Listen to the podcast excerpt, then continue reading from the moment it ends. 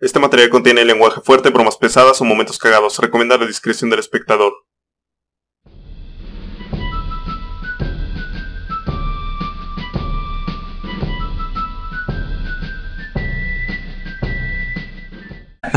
Hola, hola, buenas tardes, noches, días, amigos de YouTube, de Spotify y de todas esas pinches plataformas donde se suben podcast. Nosotros somos los apóstoles y, y hoy les traemos un nuevo eh, episodio de la historia en esto que es Rincones de la Historia. Esta vez con dos, dos personas más. Acá tenemos a. Dos acarreados más. Dos. Al Yoshi que estaba el. Gorrones. Ajá, el episodio pasado detrás de cámara. Y a Robert que el otro episodio estaba, pues, yo creo que en su cantón, ¿no? Haciendo cosas más importantes. Haciendo cosas más importantes como dormir y, y dormir. O comer. Ajá. Y tomar Yakult también. Y, y después de eso otra vez dormir. Y dormir. Bueno, otra vez. aquí preséntese Robert. Ah, pues ya, como dijeron Roberto Sánchez a sus servicios. Ah, el host de Ajá. Crítico Mediocre. Crítico Mediocre. Próximamente, también en nuestras ya. Aquí plataformas. va a estar las, sus redes sociales apareciendo. Por si lo quieren seguir. No hay espacio ahí. Ajá. Ah, ¿no? Arriba, aquí, arriba, aquí, arriba. eh, TikTok, ajá. O sea, pinche pendejo. Entonces vayan a escucharlo cuando ya esté En totalmente en vivo. Y. No creo que esté en vivo, carnal. Aquí, pero- nuestro compañero, nuestro compañero. Ah, muchas gracias compañero. Yo soy Eder, ya me conocen por mis múltiples aportaciones en el pasado, entonces Ajá. un gusto estar aquí, Rafita. Y pues yo soy Carlos. Y aquí un nuevo, otro nuevo invitado de estos dos. que- Yo soy el editor, el presentador, El yo soy editor. todo. Soy todo. eh, cállate, güey. El que no editó No, vengo de madres. agregado cultural. Pero bueno, este. Bueno, ¿de, de qué? corte. Sí, sí te escuchas hasta aquí? Entonces, Rafita, ¿de qué, ¿de qué nos vas a hablar? Bueno, como lo prometimos, bueno, no lo prometimos, pero dijimos que íbamos lo a hablar. sugerí, lo sugerí aquí mi compañero. lo sugirió. Ahorita vamos a hablar de la batalla de Maratón, aquel suceso histórico, el 12 de septiembre del año 490 a.C. Recuerden que como siempre, bueno, no como siempre, como el podcast anterior, eh, las fechas son antes de Cristo, así que voy a omitir decir que son antes de Cristo, ¿Antes al menos de su absorción de, bueno, antes de nuestra era, antes de Cristo, como lo prefieran, chavos, Sí. pero pues es la misma mamada. Bueno, comenzamos. Como en el podcast anterior hablamos de la Primera Guerra Médica, esta Primera Guerra Médica fue la intervención persa en contra de las ciudades de la Grecia continental, que ahorita es Grecia, pero antes no era en sí Grecia, eran ciudades-estado griegas. Eh, se inicia, bueno, un, un antecedente de esta Primera Guerra Médica. Un antecedente de esta, de esta batalla, de esta guerra médica, es la revuelta de las ciudades jonias, que como ya habíamos explicado, las ciudades jonias son aquellas ciudades que están en la península occidental de Anatolia, Asia Menor, o lo que ahorita es Turquía. Ahí les va el mapa otra vez. Ajá, Ahí les va el mapa. Y, pero o sea, si los ven en Spotify, pues te quedas en, si conoces Turquía, pues ve a un mapa, Ajá. pides un mapa. Pinche mapamundi, güey. Pobre güey del editor, pero un mapa mundi ubica Turquía y si sabes que es occidente, pues es el oeste. Ajá. Ajá. Así que esas son las ciudades, las Ah, ciudades que están así. acá, ¿no? Acá. Ajá, bueno, aquí lo estamos viendo. Pero aquí les va otra vez para que Ahí se les está. grabe. Eso es Jonia. Bueno, era Jonia en aquellos tiempos, hace más de 2500 años. Y estas ciudades eran muy ricas en cuanto comercio. Está Mileto, está Éfeso, está Alicarnaso y también es cuna de uno de los principales filósofos que pues estudian actualmente en las escuelas, por ejemplo, Tales de Mileto o Anaximandro, que fue su, su, su discípulo de Tales de Mileto. Aristágoras, ¿no? También. No, no, no, amigo. Aristágoras era un, el tirano de la ciudad en fechas de la revuelta jonia, pero no en sí, no Eugenio. Aristágoras de Mileto. Bueno, sí, güey, sí, sí. Es para aclarar, hermano. Ajá, bueno, Mileto era la ciudad más rica, la ciudad griega más rica en, el siglo VI antes de Cristo. Y esto fue por el comercio que realizaba con las diferentes regiones de Egipto, del Mar Negro, del paso de los Dardanelos. Y bueno, Mileto tenía pues un tirano. Un tirano no era alguien que gobernaba así bien culero, como ahorita entendemos como tirano, pero era alguien que llegó al poder de manera no convencional. Por un golpe de estado, por eh, adueñándose del ejército, o por algo, un, un pedo aristocrático. Ajá. Así que Aristágoras de Mileto era un tirano. Como nuestro presidente. ¿no? Amigo, espera. Te van a suicidar. Te van a suicidar de 20 balazos en la espalda. bueno, Aristágoras de Mileto era el tirano de Mileto, ¿ok? Ajá.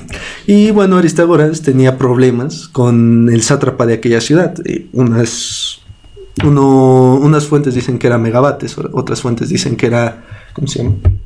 Aristágoras. No, no, no, otro pendejo. Este, Este. Aristágoras. Esto lo cortas, AMLO. ¿no? No, güey. AMLO. Ay, La toma de. Bueno, y Aristágoras convenció a Artafernes o Megabates. eh, bueno, las fuentes varían y los nombres igualmente varían. Tal vez es el mismo güey, no, al chile no sé. Pero convenció al sátrapa de aquella satrapía.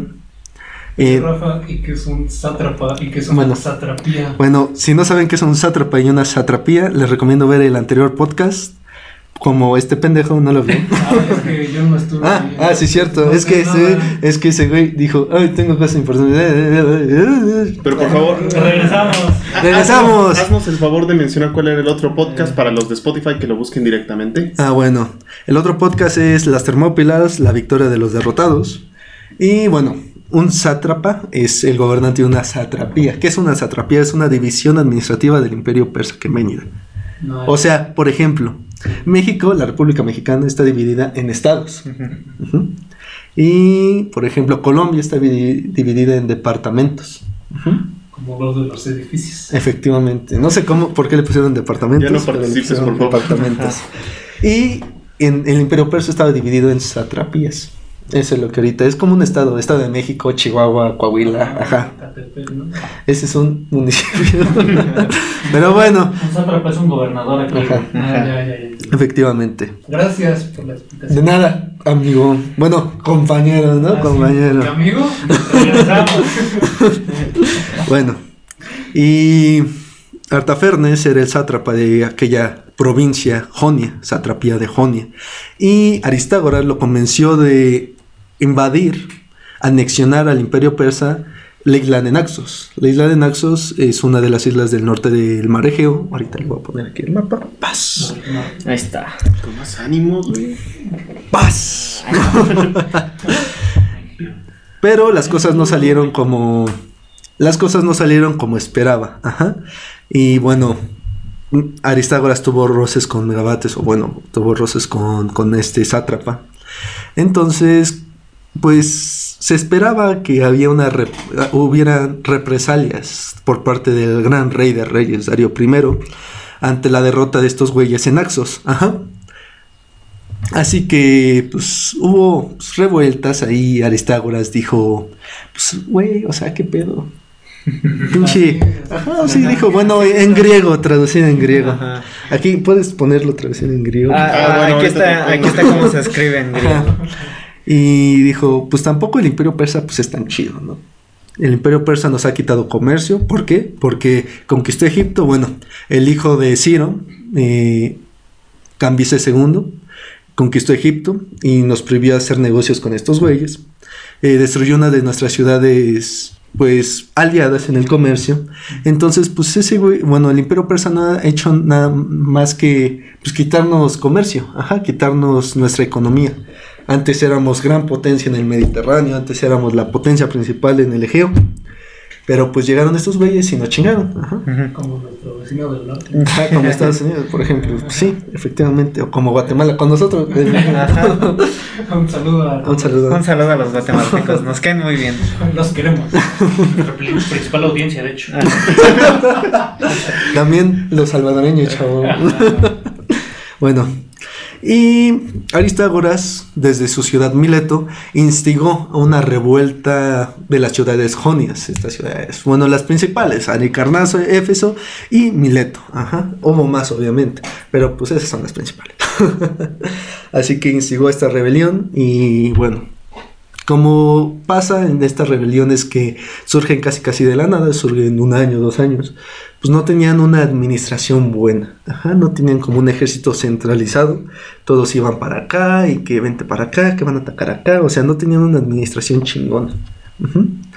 Así que le pidieron ayuda a las ciudades de la Grecia continental. Estas son pues la- las más famosas, Atenas, Esparta, Corinto, Megara, Argos. Ajá. Y le pidieron ayuda a estas ciudades de la Grecia continental. Pero de las casi 700 ciudades-estado griegas, nada más respondieron dos, Atenas y Eretria, en la Beocia. Ujú. Atenas en Ática, Eretria en la Beocia. Aquí les voy a poner un mapa porque esto se trata de mapas y saber Y qué chingados hicieron y, Y nombres chistosos. y nom- un nombre chistosos y saber qué pedo, o sea, por qué, por qué pasó todo eso. Ajá. Y sabemos que Atenas mandó 20 triremes, que son estos barquitos, ajá, los barquitos de tres niveles que Ay, construían los griegos. Ah, no ¿Cómo no estuviste, viniste? no estuviste. Ya ahí les va la imagen para los, para los Los que nos despistados. escuchan saben de qué hablamos. Ajá. Y Eretria eh, mandó cinco triremes, una casi simbólica aportación a esta revuelta jonia. Y bueno, unos éxitos iniciales eh, llegaron a la capital Sardes de la satrapía y la incendiaron. Ajá, o sea, imagínense, llegan aquí a la Ciudad de México y la incendian a la verga. Como pasó. Que sí ha pasado, ¿no? O sea, como- bueno, no la incendiaron, pero pues sí pusieron la una, una, un- una bandera de un país extranjero que no me gustaría mencionar, Ajá. porque quiero mi cabeza en su lugar. Así que, pues sí, pasó eso, llegaron a la capital de la satrapía, Sardes, se llamaba la capital, la incendiaron. Y pues como que dijeron, no, pues estos güeyes sí, como que vienen chidos, ¿no? Y llegó a los oídos de Darío y dijo, no mames, vamos contra estos güeyes. Ya quemaron la capital de una de mis satrapías. Así que mandó al ejército persa, este ejército temido por todos los de aquel mundo antiguo, porque cabe aclarar que el imperio persa fue uno de los primeros eh, imperios que tuvo en su haber varias naciones actuales. Por ejemplo, tenía a Irán, a Irak, Afganistán, a Egipto, a Israel, a Palestina. Ajá. Tiene, ah, perdón, perdón, perdón. Tiene en su haber a estas varias capitales de estos países. Ajá. Habla, habla, amigo. No, yo te estoy No, más te estás quedando viéndome. No, te quedas viéndome. ¿Quién me invitó a eso? Bueno. Ya. Ya- WhatsApp, es WhatsApp. Ya dejen al editor. Y bueno, perdóname.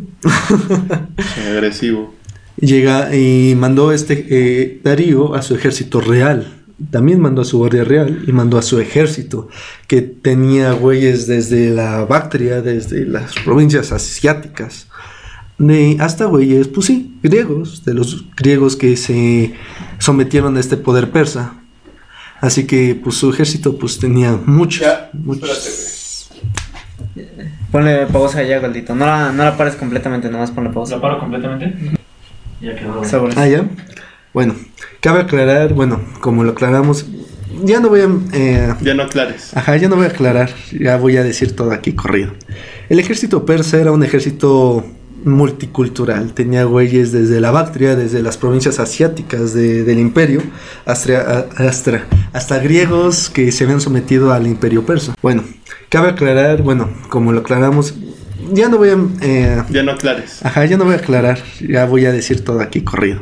El ejército persa era un ejército multicultural, tenía güeyes desde la Bactria, desde las provincias asiáticas de- del imperio, hasta, hasta, hasta griegos que se habían sometido al imperio persa, al poderío persa. Entonces, cabe esperar que su ejército fuera inmenso, fuera enorme, fuera huge. Ajá. Huge, es que yo no sé. Es que no sabe inglés. Es creo que chiquito en, en- en francés. Ajá. Sí. Bueno, era, el ejército era muy grande y era muy buena, era multiétnico. Ajá.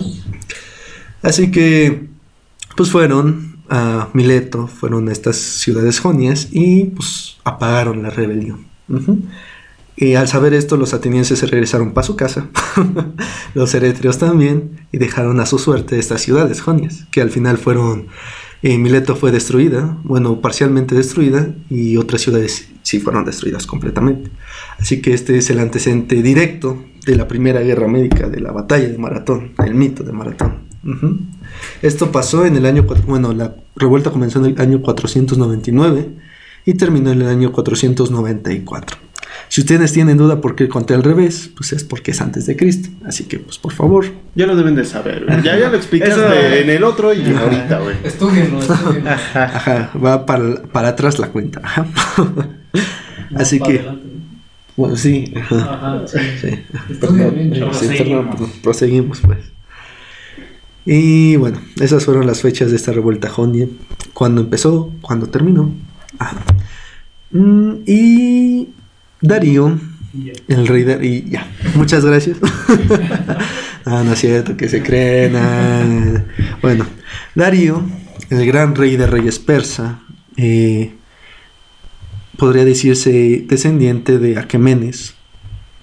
Igual Ciro era descendiente de Aquemenes, esperen el podcast del Pero Aquemenida. No se olvidó de aquellos griegos que ayudaron a puta madre. Me voy el micrófono. Le movió el micrófono, perdón. no se iba a olvidar de aquellos griegos que habían ayudado a esta revuelta jonia. De hecho- a los eretrios y a los atenienses. De hecho, la vez pasada nos comentaste de que tenía un güey, ¿no? Para recordarle Ajá. todos los días. Encomendó a un güey, un sirviente, para que le diga: "Pues, no, te, no te olvides ni de los atenienses ni de los eretrios, Ajá. porque esos güeyes incendiaron una de tus capitales. O sea, nadie ha hecho eso. Amarran navajas. o- Acuérdate Te que eso- tu Ajá, ciudad. No, claro. pero o sea, Darío encomendó a ese güey a, a que le dijera así, tú dime, tú, tú me tienes que recordar que te- tengo que castigar a estos pendejos. Cámara. Cámara. Entonces, Y le pagaban por eso. ¿no? ajá, o sea, Qué fácil, ¿no? pues le pagaban. Pero pues también era una chinga, ¿no? Ser sirviente de un güey, un rey que se hace llamar rey de reyes. Ajá. Imagínate, o sea, dice, chúpame los pies, güey. Sí, has- has- ¿Han leído el libro de las Por 11.000 experiencia vergas? hablas, ¿no? ¿Han, han leído el libro de las 11.000 vergas? O sea, Que tendrá su No, próximo video. Sin Bueno. spoiler. o sea, si en esos tiempos de la Belle Époque de Francia eh, eran así, o sea, imagínate antes, güey. O sea, Ajá. quién sabe qué fetiches raros tenía Darío primero. Lo, güey, lo que sea. se tiene registrado y lo que no está Ajá, lo que registrado. no O sea, se llama Darío, imagínate. O sea, o sea, imagínate un güey con ese nombre, ¿qué, qué cosas no tendrá escondidas en su cabecita, güey? Así que tenía un sirviente que le recordaba siempre de los atenienses y de los eretrios. Ajá. Cuatro años después de aquella eh, destrucción parcial de Mileto, Darío por fin pudo casi cumplir su cometido de acabar, bueno, de castigar a estas ciudades. Pero no antes eh, conquistar Tracia, eh, hacer vasalla a Macedonia. Macedonia que, bueno, fue antes de aquel joven llamado... ¿Qué están haciendo? aquel joven llamado Alejandro Magno.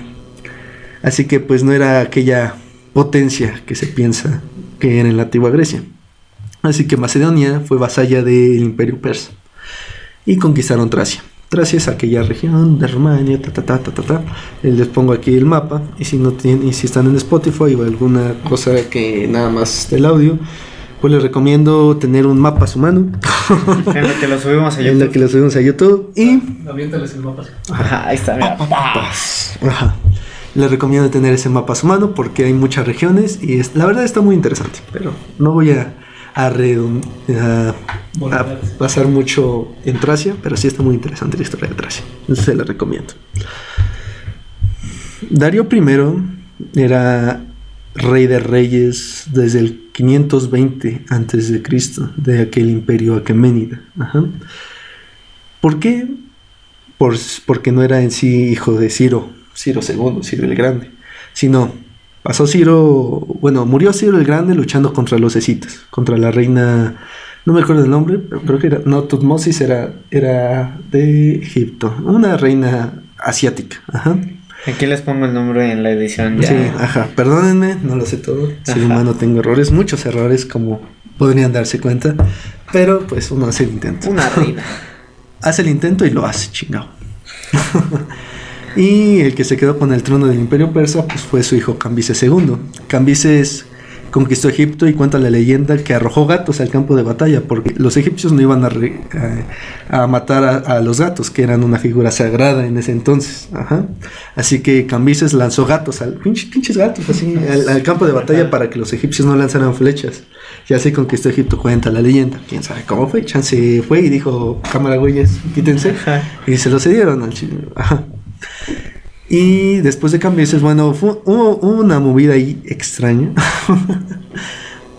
ya que el, hermano de Cambises, Esmerdis, eh, ocupó el trono, pero dicen que ese Esmerdis no era Esmerdis, sino era un farsante, ajá, como la canción de Ozuna. Era un farsante llamado Gautama o Gaumata, perdón. Así que Cambises fue hacia la capital. La capital no era Persépolis, ya que Persépolis fue construida en tiempos de Darío. La capital era. ¿Cuál es la capital de Imperio Persa? En tiempos de Cambises. tengo el dato, hermano. Ujú, Aquí lo Búscalo, ¿eh? Lo cortas, ajá. Sí. Era- Tú tranquilo, eh, aquí estamos para eso, eh. Gracias, gracias. ¿En qué Nuestra año? división de inteligencia está buscando el dato. Babilonia. No, no era Babilonia, no era Persépolis. ¿Qué año, güey? Yo qué sé. O... Eh, Internet está mal, hermano. ¿Ah? Esta capital Ecbatana, ajá. Persépolis no era la capital porque Persépolis la mandó construir de Darío I. Así que pues Cambises fue a Ecbatana a ver qué pedo, ¿no? A ver si pues, quién le había usurpado el trono, que si era su hermano, que si era un pinche farsante. Pues pero murió camino a Ecbatana. O sea, Ah, se chingó, ajá, o sea, no, no murió ni luchando contra el farsante, ni murió con, ni murió en batalla contra Egipto, sino murió en camino hacia Ecbatana. ¿Qué le pasó? Es que era un camino largo. Eh, Sí, era un camino largo, o sea, bueno, en esos tiempos era un camino muy largo. Te tardabas como una, una semana, unas semanitas en llegar a, de, de Egipto, de la capital de egipcia, Memphis, ¿En camión? no? Sí, creo que en camión, en un pecero. En burro, ¿no? Eh, iba eh, de pie, de rodillas, y murió. Lo, Como, casi como cuando pie vamos a la villa. tenía muchos pecados y fue de rodillas, y por eso murió. Casi el mismo ejemplo que Federico Barbarroja en aquella tercera cruzada, en la cruzada de los reyes. En la cruzada de los reyes, Pero eso será. en otro video, pero pues le adelanto que Federico Barbarroja tenía ganas de meterle vergazos a Saladino, pero pues se ahogó por su, pues ya su anciana edad y pues, por su pesada armadura. O sea, se cayó un río, Cruzó un río. ajá, bueno, cruzó un lago y dice, ayuda, ayuda, y huevos, se hundió. ¿En qué que hablaba? Eh, bueno, era un, un proto-germánico, ajá. No, era ahí, ahí germánico. les va como se dice. Era- Ayuden, ayuden en ahogo. Sí, Federico Barbarroja era emperador del Sacro Imperio Romano Germánico. Pero bueno, eso es tema de otro pastel. Ajá, es harina de otro pastel, es verga de otro güey. Sí, Rafa. sí. Ya, Ajá. continúa. Síguele. Bueno, Cambises II murió en camino a Ecbatana, o, bueno, o otra capital del Imperio Persa. El, el Imperio Persa tenía muchas capitales, dependiendo de la época del año. Eh, después fueron más. Se le añadió Persépolis, Babilonia, Ecbatana, eh, Pasargada. Pero en sí tenía muchas capitales. El chiste es que este güey se murió de Entonces, pues el Consejo Real Persa dijo, pues este güey es un farsante, este güey es un impostor. Ajá, no es Esmerdis, es Gautama o Gaumata. Entonces, eh, eh, pues mató el consejo, que en este consejo estaba Darío, eh, mató a, mandó a matar a este farsante y lo y lo y decidió que tenían que elegir un nuevo rey, pero ¿cuál nuevo rey si ya eh, si Ciro ya no había dejado descendencia, al menos descendencia reconocida, ajá. Oye, siéntate. Ya se va a acabar ahorita el tiempo. entonces- Párale de una vez, güey. desde un inicio.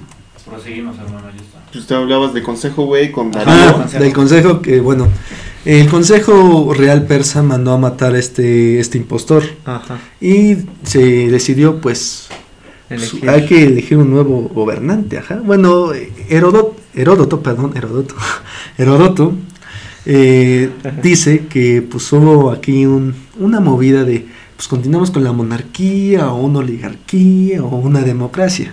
Pero pues eso es muy ilógico, ya que la democracia era un, a un, ex- un experimento ateniense que apenas se estaba gestando en esos tiempos con las reformas de Clístenes. Que de hecho la democracia en sí se supone que se vio amenazada por estas invasiones Ajá. persas. Bueno, exactamente. De- hay, hay mucha gente que dice que probablemente si se hubiera logrado el cometido en ese entonces, eh, pues está la teoría de que nunca se hubiera podido concretar una democracia, Como nunca, tal, ajá. porque dicho concepto era como inconcebible para muchos lugares en el mundo, Ajá. sino es que para todos. Ajá, efectivamente, Carlitos.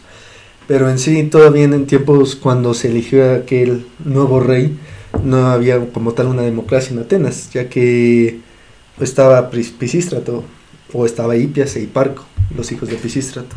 Era un tirano de aquella ciudad de Atenas. Pisístrato. Y la, la democracia, como la conocemos ahorita, pues no había democracia, pero había reformas de un legislador ateniense que se llamaba Clístenes. Ajá. Y bueno, ya la democracia como la conocemos ahorita, pues es un invento moderno del siglo XX, del siglo XIX. Ajá. Pero sí, efectivamente, Carlitos, si no se hubiera, eh, si no hubiera habido una victoria griega en aquel entonces, en, aquel, en el 490, en el 480, en el 464, en sí no había como tal algo democracia como hay ahorita. Bueno, democracia. Ahora no me interrumpas. Ahora, Ahora, cállate, ¿no? no, no es cierto. no ahora. ¿cómo es que Darío llegó al poder o algo así? Ah, bueno, aquel consejo real persa pues dijo, pues cómo vamos a elegir un nuevo rey si Ciro ya no dejó descendencia, si nuestro eh, fucking boss Ciro ya no dejó descendencia, bueno, al menos eh, pues reconocida, pues que ya sabemos qué pedo. Así que pues dijo, vamos a dejar nuestros caballos en... ¿Qué pedo? ¿Por qué me tocas? Ah, ¿Por qué me tocas ahí? Puro amor socrático, por amor griego. Entonces vamos a dejar nuestros caballos en el corral y el que cante primero en el, el amanecer, en aquella madrugada, será el nuevo rey de reyes en, en Persia. Quiero pensar Bueno, que relinche, a relinche, Tara, perdón, puta madre. Bueno, relinchar. Ya no en invites, ¿eh? madrugada. Sí, oye, por favor. Ahí está la puerta, ¿no? Ah, no sé. Yo aquí me quedo. Relinchara. eh, Quiero en- suponer que relinchó primero el de ese güey. No, pero metió una cobra. Bueno, una serpiente no venenosa para que relinchara primero y así hacerse con el poder del imperio persa. A la verga. O sea, ese güey era pues, vivo, ¿eh? Al tiro, al ¿no? tiro, ese güey estaba al tiro, chingada. Ajá. Oye, ya rompiste. Ay, perdón. o sea, ese güey era vivillo, ¿eh? O sea, Darío metió una serpiente no venenosa a su corral para que mordiera su caballo y así relinchara primero antes que todos. Ah. Y así se convirtió en rey de reyes. Pero, pero, para posicionarse como rey de reyes, ya que él, este Darío, no era descendiente de Ciro. Así que, ¿cómo iba a ser concedible? O sea, una cosa es el consejo persa, el consejo del real persa. Pero otra cosa es la sociedad. otra cosa son los comerciantes, los güeyes que viven y en tus ciudades. O sea, ¿cómo ibas a legitimizarte si no eras hijo de aquel rey que conquistó Babilonia, de aquel rey que conquistó Frigia? Ajá. Pues muy inteligente también ese güey, o sea, mi ídolo, güey. Se creó un ancestro, un ancestro en común, Aquemenes. Por eso se llama Persa Aqueménida, de aquel Aquemenes. Pero aquel Aquemenes era un invento de Darío para legitimizarse, porque según Darío, eh, Ciro y el propio Darío eran descendientes del mismo güey, de Aquemenes. Ajá. Entonces inventó aquel, bueno, no se sabe si se inventó o, bueno, en sí, vivió, ajá, porque en sí realizó toda una biografía de aquel Aquemenes. Entonces, para legitimizarse en el poder, pues creó este ance- ancestro en común con Ciro, llamado Aquemenes. Ajá. Así que e igualmente se casó con una de sus hijas. Y tuvo a Jerjes y ya todo. O sea, ese güey era muy inteligente. Y de hecho con Darío I se hizo como el- lo máximo del imperio persa, el máximo esplendor del imperio persa. Ya que este güey también es el que dividió al imperio en satrapías. Ajá. Él, él es el que dijo, no, pues nos vamos a dividir así, güeyes. Eh, un- Ah, huevo. Sí, vamos a hacerlo. no, pues sí, güey, tenían que hacerlo, pues era el rey de reyes. O sea, no tanto como los asirios, porque les voy a explicar que los asirios, eh, su rey era como un objeto de control del cosmos. O sea, ir contra el rey era in- ir en contra del orden del universo. A la verga. ¿no? Ajá, estaban medio como an- Ah. bueno, el- y así aquí termina todo este podcast. déjalo. Déjalo. Pero Vamos, que no lo contradecían. no lo contradecían, bueno, al menos sus propios súbditos, los asirios. Pero algo indiferente pasaba con los persas, ya que en sí ir contra el rey no iba a ir contra el propio control del universo, el propio orden del universo, perdón, sino era ir contra un regente, un rey de reyes, ajá, que por la gloria de Aura Mazda se había posicionado en el poder, porque según pues la sociedad dijo, no, pues por la gloria de Aura Mazda su caballo relinchó primero. Así que, pues este güey pues, tiene algo de divino, al final de cuentas. Nos los mandó nuestro Dios, que pues la religión oficial del imperio persa era el mazdeísmo, el zoroastrismo, fundado por Zaratustra. Entonces, el, el dios principal, bueno, el único, el monoteísmo de este dios, bueno, de esta religión era pues Ahura Mazda, el único dios de- del, del zoroastrismo era Ahura Mazda. ¿Cómo? Ahura Mazda. Más, Ah, perdón. No, ustedes síganle, ustedes Ah, síganle. ok, ok, ok. ¿no? Ya me voy. ¿Qué creen, chavos? Bueno, siéntate, Michi, para decir. A ver, cortas otra vez. Bueno, ya despedimos a uno de nuestros compañeros. Bueno, chavos, aquí Carlitos tuvo que ir a. Oh, que tu verga. Ya. bueno, chavos, aquí Carlitos tuvo que ir eh, a conquistar una llamada, pero pues en, en un rato vuelve, así que aquí va a estar. Aquí nuestro Yoshi, el callado, el callado, a ver. Ah, no sé. aquí. Continúa. Continuamos. El mazdeísmo era una religión monoteísta que tenía solo un dios llamado Ahura Mazda, ¿ok? Esa era el- lo- la religión oficial del imperio persa en tiempos de Darío. Así que bueno, los estos los súbditos de Darío pues dijeron, pues por Ahura Mazda relinchó primero su caballo, por Ahura Mazda pues, tuvo un, un descendiente común con con, con Ciro Grande, con Ciro II el Grande, ajá. Así que pues ya se legitimizó en el poder Darío primero. Ujú. Y, oh, Continúa, continúa. y es Darío fue el que dividió el imperio en satrapías. Darío fue pues fue un güey así Ídolo, güey. ídolo de los persas y ídolo también de los historiadores del imperio persa. Ajá. Bueno, continuamos con nuestra historia con los griegos. Ajá. Tiempo después de esta revuelta jonia, en el año 490 a.C., Darío mandó un contingente del imperio persa a, las, a la bahía de Maratón, a las playas de Maratón. Entonces, pues los griegos sabían que, pues, que pedo, ¿no? Ajá, o sea, porque sabían, los atenienses sabían que tarde o temprano les iba a caer la verga. tarde o temprano les iba a caer la ley. Porque pues los atenienses sabían que ellos habían apoyado la revuelta jonia y pues se hizo más evidente porque hubo un dramaturgo griego, un dramaturgo griego antiguo, clásico, llamado Frínico, que en una de sus obras llamado La captura de Mileto, la caída de Mileto, eh, lo representaba como tal, la caída de Mileto, cuando el, el ejército persa incendia Mileto. De hecho, un, curioso, un dato muy curioso de aquella obra fue que puso tan tristes a los atenienses por la derrota que Frínico fue multado. Fue multado, bueno, las multas eran muy elevadas en ese entonces, y lo multaron bien gacho a- al pobre Frínico nada más por presentar su obra. Y la prohibieron como tal de todo, de todos los teatros. Así que, pues imagínense, o sea, imagínense que ahorita salga una película y te digan, no, te vamos a multar, chingue su madre. Porque no nos gustó, ¿no? Ajá, nos puso tristes, así como la de Milagro en la celda. Siete. celda- en la celda 7 te pone muy triste. Dices, no, te va a multar, chingue su madre. A ver, generación de cristal, qué pedo, eh, ¿Cuándo se ponen las pilas, chingue? Nosotros somos, ¿verdad? bueno, ese fue un dato curioso de aquella captura de Mileto. Qué curioso. ¿eh? Qué curioso, eh, qué curioso. Así que los atenienses sabían que tarde o temprano por las represalias eh, persas iban a ser presentes. Pasaron cuatro años hasta que estos güeyes llegaron a las playas de Maratón. Las playas de Maratón en sí están aquí, paz, al, no, al noreste de, de- de la Grecia actual. Y bueno, ahí se enfrentaron el 12 de septiembre del año 490 a.C. un contingente griego contra eh, un- una parte del imperio. Uy, no. Con el pescado. Sirve que Ya detectaron el fraude fiscal.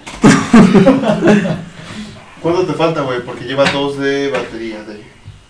Dos de tres, no Dos de tres. Ay, Yo pensé que dos por ¿Ya se gastó dos o tiene dos güey. Tiene dos. Casa. Ya. Ya, ya, ya. Regresamos. Sobre Rafa, síguele. cámara, cámara. Bueno, ya regresó Carlitos. como ven. Ya, ya regresé.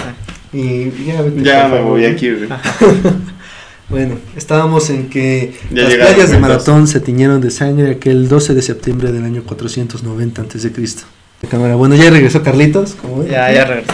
Y ya, vete, Ya me voy aquí. Bueno, estábamos en que Ya las llegaron, playas de Maratón se tiñeron de sangre aquel 12 de septiembre del año 490 a.C. Ajá. Ajá. Donde un, un cuerpo de hoplitas griegos, liderados por... eh, ay, ¿cómo se- Bueno, los comandantes de aquella batalla variaban porque en sí eran atenienses que venían en su ayuda o- de demás ciudades griegas. Entre los comandantes de aquella batalla se encuentran, bueno, de parte de, de parte de los griegos, se encontraba Calímaco, se encontraba Temístocles, y Milciades el joven, que fue el héroe de aquella batalla de maratón. Así que teníamos de una parte los griegos, que pues tenían la ventaja de terreno, la y la ventaja de que conocían aquella playa de maratón. Y estaba el imperio persa, que desembarcaba en aquella playa de maratón, porque, bueno, porque estaba, pues era un espacio pues, abierto, ¿no? Era una... ¡Ay, pendejo! era un espacio que estaba un poco abierto para todas sus tropas, para su caballería, para sus, sus infantes, ajá. A diferencia del paso de las Ajá, Termópilas. A diferencia del paso de las Termópilas, efectivamente. A, a diferencia, como dice Carlitos, de las Termópilas, que en otro podcast lo mencionamos, que lo eligieron por su estrechez. no querían otra batalla de maratón. Ajá. Bueno, sí querían, pero no en, no en estas condiciones de... cerrado. No. Sigue. Bueno, y aquellos persas pues em- desembarcaron en las playas de Maratón porque había suficiente espacio para todo su todo ese ejército. Y los griegos pidieron ayuda a ¿Qué pedo? O sea, que se- Vayan haciendo sus marranadas, mis compañeros. Que valga. a ver, cascadas. Continúa. No, disculpa, continúa, hermano. Que no nos podemos hablar. Y por parte de los persas estaban comandados por el nuero, o el yerno, perdón, el yerno de, de Darío, llamado Mardonio. ¿Cómo? Mardonio. Mardón. Mardonio. Hay que ponerle la imagen, ¿no? Mardonio está, en la... Mardonio. Bueno, se puede hacer una... Maradonio, ¿no? Ese Mardonio. Comandante médica en las guerras médicas en la primera. Ajá. Sí, ya sabía. bueno. Y Mardonio fue el comandante de aquella fuerza persa ante los griegos en Maratón.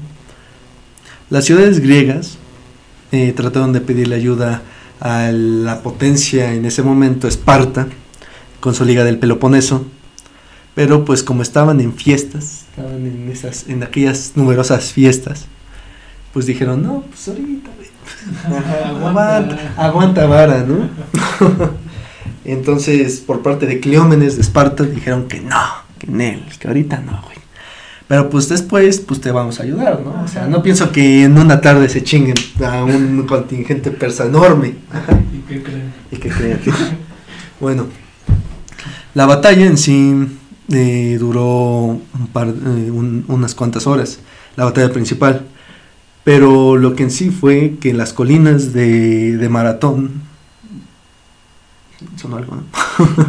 En las colinas de Maratón, los griegos, con sus pesadas armaduras, salieron corriendo al campo de batalla. Los griegos que en, sus filas se llaman campeones olímpicos, en sus filas se llaman campesinos, en sus filas se llaman artesanos, salieron corriendo al campo de salieron corriendo al campo de batalla. Entonces los persas pues dijeron, ¿qué pedo, qué pedo, qué pedo, güey? O sea, aguanten, ¿no? Apenas vamos llegando. Apenas vamos desembarcando. Estas escenas se pueden ver en la película eh, 300, El nacimiento de un imperio. Y pues se ve claramente que pues estos pinches pers- estos griegos pues salieron corriendo, o sea, no iban así sin, sin nada acá, Ajá. O sea, en la película ya, o sea, se mamaron ahí, Ajá. pero sí llevaban una armadura súper pesada, que en, en sí pesaba unos 15, 20 kilos. Ah, la. Ajá, o sea, había que estar fuertes. Ajá. No den garrafón, güey. Ah, pues sí, güey. Dame dos. pero corriendo, güey. Y o sea, había una distancia por la cual los arqueros persas pues eran letales. O sea, el pedo de que de para correr eran los arqueros persas, porque si iban caminando, así, ta, ta, ta, pues los persas los iban a machacar con sus flechas. Ajá.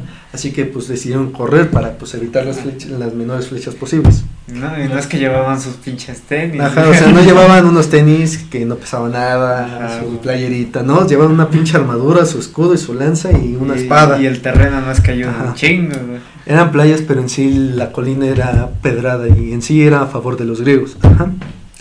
Así que fueron corriendo los, op- o los op- hoplitas atenienses y griegos ante casi una muerte segura contra aquellos ejército persa que andaba desembarcando en la playa. Y pues lo que sigue, pues ya saben, ¿no? Huevos, huevos, paz, paz. Ajá, madrazos por aquí, por acá. Peleas. Aventándose huevos, ¿no? Efectivamente, ¿cómo los- Estuviste ahí de seguro, Yo ¿no? estuve Sí, ahí, sí, sí, a huevo. Esta batalla se encuentra bien caracterizada en la película 300 que dices, la segunda. La segunda, secuela. ajá, la 600. Ah, che, Ah, Me no es cierto, no es Bien cierto. gracioso. No, en la, seguías, seguías. Aquí Perfecto, entonces la voy a ver entonces. Hay que, hay que poner los pósters de las películas. Ahí está. Neta. 300, el nacimiento de un imperio. Si quieren, vean la batalla de maratón. Bueno, la primera parte, la batalla de maratón. La verdad, mis respetos. Yo hago ejercicio para eso. Así que, bueno, ya sabrán: peleas con lanzas, espadas, flechas, dientes, manos. Uñas. uñas, Uñas. o sea, fue de todo para, para combatir ese ideal de libertad que tenían los atenienses y los griegos en general. Bueno, menos los de Esparta porque pues eran... A ellos les gustaban los a madrazos. ellos les gustaban los madrazos y tenían reyes, o sea, pues así libres, libres, pues no eran. Tampoco. así que los, los persas pues se quedaron de así, de no mames, qué pedo.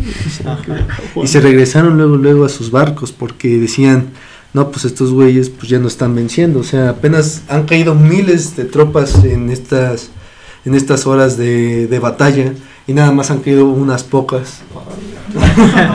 Artemisia, güey, ¿no? Han caído miles de tropas persas en, en estas horas de batalla y, y ante ellos han perdido pocos. O sea, comparado con las nuestras, casi sus, sus bajas han sido nulas. Eh, narra Heró- Heródoto que 142 atenienses murieron en aquella batalla. Así que, pues, comparado con las bajas del imperio persa, pues en sí, pues, como que pues decían, no, pues ya vámonos a la riata, güey. Entonces se retiraron, pero no se retiraron ya directamente hacia Menor. Se retiraron a atacar Atenas directamente. Eh, había un, pacto en, en Atenas, ya obviamente dicho mucho antes, de que si no regresaban los soldados de la batalla es porque habían muerto. Así que las mujeres y niños y viejos de aquel lugar tenían que escapar de la ciudad porque pues si se quedaban, pues no, no, no, o sea, como siempre en las, en las guerras hay atrocidades y esa no iba a quedar impune. Ajá. Así que tenían la, las mujeres tenían la orden de que si no regresaban los, lo- los soldados, ellas se retiraran en la ciudad. Entonces, Pues ya le doy pausa, güey. Llevan 11 minutos. ¿Y vas a pedir de una vez eso? Pues sí, güey. Ya le di cámara. Que ya me quiero ir Sobre- de este pinche podcast Por el verga. ¿Dónde se quedó Rafa, güey? a ver, Bueno, en la estrategia griega. Vamos a iniciar en la estrategia griega. Chingue su madre. Bueno, y los griegos corrieron ante este, aquel campo de batalla de maratón. Así que las mujeres de Atenas tenían la instrucción de abandonar la ciudad si los griegos, bueno, los hoplitas, no regresaban. Pero pues cómo le iban a dar la, la información de que ganaron si no iba a ser si no, pues pinches barcos pues se mueven más rápido que un humano, ¿no? O sea, están, están en mi punto, ajá. Así que los persas iban a llegar primero a Atenas y las mujeres iban a abandonar todo, iban a, a pinche dejar abandonar la ciudad. Así que, ¿qué fue la estrategia que ideó Milciades? Milciades el joven. Pues mandar a Filipides. Filipides era un corredor, ganador de los Juegos Olímpicos. Entonces, pues Filipides corrió, corrió, corrió. Un total de casi 42 kilómetros que hay entre Maratón y la ciudad de Atenas a gritar esta mítica frase que es... Posa. ¿Qué grita? Filipides corrió, corrió, corrió hasta llegar a Atenas, una distancia de mm, promedio, un promedio, una distancia eh, se calcula de unos 42 kilómetros A ver. a, a gritar, ni ni que camen. Bueno, perdónenme, perdónenme chingándose griego, puta madre. Pero aquí pon, ¿cómo se grita? Aquí, Hemos aquí vencido. está. Eh, No está hemos vencido. bien. Así. Hemos 42 vencido. kilómetros, no mames. Y por eso, bueno, en los Juegos Olímpicos actuales, en que tengo Atenas caminar para ir 1890, por Pero lo que digo que se tradució, güey. eh, hemos vencido. Gritó ante la ciudad, ante el ágora, hemos vencido. Bueno, no grité, hemos vencido, gritó, neni que camen, así, ¿Cómo, cómo, cómo? neni que camen. Eso. Esa madre. y gritó eso y pues ya las mujeres dijeron, no, no hay que abandonar la ciudad. Van a venir los pinches persas, pero ya vienen nuestros esposos, nuestros tíos, nuestros vecinos, pues ya queda defender la ciudad. Ajá. Ajá. Así que, pues, gracias a este relato que nos narra Heródoto, en los Juegos Olímpicos actuales, en Atenas 1896, el Comité Olímpico decidió llamarle maratón esta carrera de 42 kilómetros. 1896 esta vez. Sí, Después de Cristo. Ajá, exactamente. Después de Cristo decidió llamarle maratón a aquella carrera de 42 kilómetros que pues, generalmente hacen los atletas olímpicos. Así que ya saben, nuevo dato para impresionar a, a Sosita, a su ligue, a chiquibabies. O para aburrirla, ¿no? O pues para decir, puta madre, este güey. Que le dediquen este podcast, ¿no? Claro. Efectivamente. Sí, cita, romántico. cita perfecta, güey, botana, chelitas y rincón de la historia. güey. Rincones de la historia, un maratón de rincones de la historia, papá. Pero bueno, nuevo dato, el maratón actual se llama así por la batalla de maratón. Ajá. Cámara. Bueno, Filipides regresó a Atenas a gritar corrim, bueno, hemos vencido.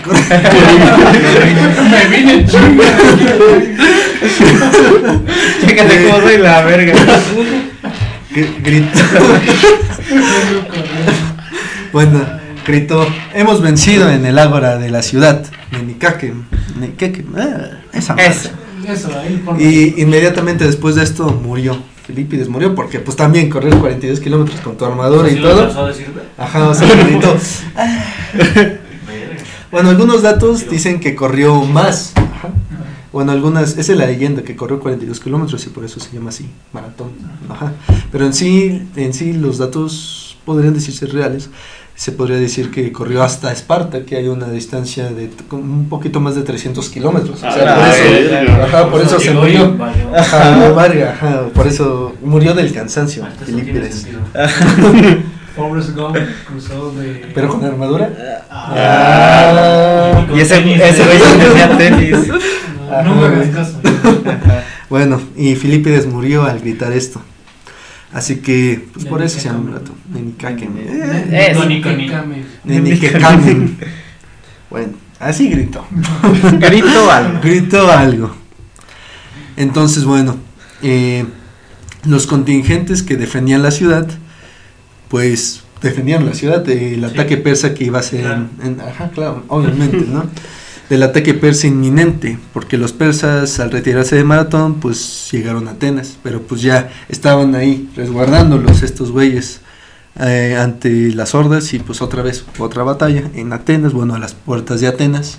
Y obviamente, bueno, no obviamente, pero claramente vencieron estos griegos, ya que los persas iban pues como apanica- apaniqueados, ¿no? O sea, dices, no mames, se cargaron a mi tío, güey, se cargaron a mi papá.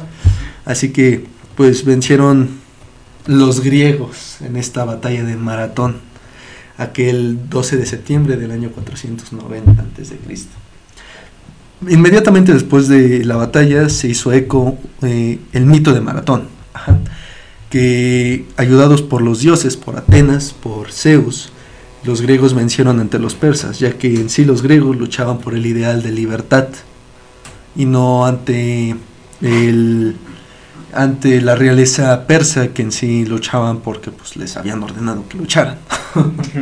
Así que se hizo eco este mito y más con los nueve libros de la historia de Heródoto de que pues los griegos luchaban por su propia libertad, güey, o sea, luchaban ante ese esa realeza persa ante ese ideal de esclavitud que tenían. Porque en sí, los griegos así que digas, uy, un chingo, un bien libres, pues no eran, ¿no? Ajá. Pero tenían su propia ideal de justicia. Ah, Bueno, perdón, de justicia, de libertad. Ajá. Ya estoy aquí confundiendo con el de bandera de México, bandera de símbolo de libertad de nuestros padres y nuestros hermanos. Ah, ¿no? sí. Ah, sí. Ajá, de ideal de, Como me la aprendí. Ajá, de la ideal de libertad y de justicia que hacen de nuestra patria la nación. Ah, sí, Bueno. ya. Eso. Ya estás cansadito, güey. Ya estoy cansadito, güey. No, ¿cuál cansadito? Yo quiero partirme la madre con un persa, güey. Ajá. Un pinche güey de dos metros, chinga tu madre, una lanza en el cráneo, güey. Así como ahorita le voy a hacer con el riata al Robert. ¿Qué? Bueno, Pero suavecito. Pero suavecito. bueno. Y se hizo mito el. Y se hizo el mito de Maratón. Ujú. Después de aquella batalla tan legendaria de hace más de 2500 años. Así que, pues después de aquella victoria ateniense, aquella victoria griega, se realizaron obras de teatro, porque las obras de teatro en sí en la Pente, ¿cómo se llamaba? El siglo de oro de Atenas, ¿cómo se llama? Pentecostés. Mm, Pentecostés. No, sé. No. Pente, Que yo sepa, la Pentecostés es un pedo religioso. Sí. ponle Pente, Costés. no, Pentecostés, no. Pente, ponle Atenas.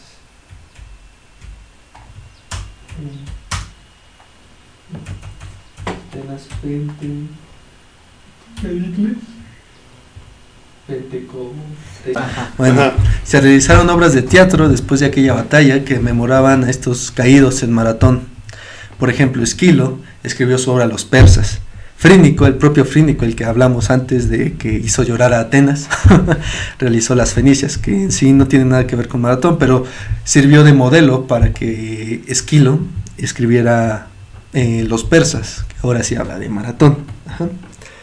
Así que bueno, después de aquella batalla de Maratón se hizo eco en todas partes del mundo griego que los atenienses habían vencido a los persas sin la ayuda de claramente la, la potencia hegemónica de en aquel tiempo que era de hecho Esparta llegó una, una semana después y nada más vio pinches cadáveres de persas. Así que digas no mames qué pedo qué pasó Ajá. aquí Ajá. pero lo que había pasado era la batalla de Maratón donde los persas se enfrentaban por primera vez a aquella ciudad eh, Atenas, ajá, en tiempos posteriores sería conocida como la potencia hegemónica de Grecia y ahorita pues es capital de Grecia, ajá, de la República Helénica. Así que este fue el mito de la batalla de Maratón. Ah, bueno, quería decir antes, eh, un güey murió empalado. O sea, de eso iba todo el No, podcast, mames. ¿eh? Era lo principal del podcast y No no sabes cómo meterlo. ustedes no lo ustedes no lo vieron, pero tuvimos a este güey viendo media hora información sobre el- este cabrón empalado. Ajá. Ajá. Calímaco, Calímaco se llamaba. Quería ver cómo meterlo. Ajá, perdón, es que, ¿Qué? neta, es que neta, tantas hordas persas eran tanta la pinche desesperación persa que empalaron a ese güey, o sea, no empalaron así, metes tú, Con las banderillas, güey. ajá, así como las banderillas, sino fue tantas lanzas que recibió Calímaco, un, gen- un comandante de este contingente griego, que no murió, o sea, no murió, sí, acostado, o sea, murió de pie, Ajá. ajá, porque de tantas lanzas que le, sí, literalmente le metieron, mm, Quedó como Ajá, quedó erguido, ajá, quedó erguido, ajá. Así que fue el mito de Maratón, aquel mito que inspiró a los griegos de la Segunda Guerra Médica y que de hecho Esquilo, gran dramaturgo griego, hizo poner en su tumba que había estado en aquella batalla de Maratón. O sea, le valió verga que fuera un dramaturgo excelente, que había sido el, el mejor de todos los dramaturgos. O sea, él dijo, a mí pónganme en mi tumba que estuve en la batalla de Maratón, que presencié Maratón. Pinche mentiroso. ¿no? ¿Y si esto? Y sí estuvo, de hecho, Sí, ¿eh? sí sí estuvo, estuvo. sí estuvo. Ah, sí estuvo. Sí estuvo. Ah, entonces- De hecho, en, en, en Maratón Pero podría ¿cuántos decirse, podría decirse que hubo tres, tres Triste. mm, generaciones, tres generaciones de la época de oro de Atenas. Es Esquilo, después que, que en sí combatió en Maratón. Ese, aquí, Ah, ahí estuvo. Ahí estuvo. Respira, respira. Ay, perdón. ¿Le guardas esta parte rápido, rápido, rápido?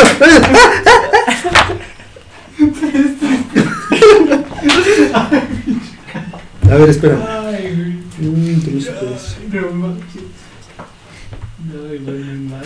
Ah, mira, Maratón, una de las tres grandes generaciones del siglo de oro. Y de hecho, en esta batalla casi casi se congregan tres generaciones de la época de oro ateniense, que es Esquilo, que en sí combatió en Maratón, Sófocles, que era un niño todavía cuando ocurrió esta batalla, y pero se asombró de aquella hazaña que había sido combatir contra aquellas hordas y hordas interminables de guerreros persas, y eh, Eurípides, ¿Eurípides se llamaba? Sí. Ah, Sí. perdón.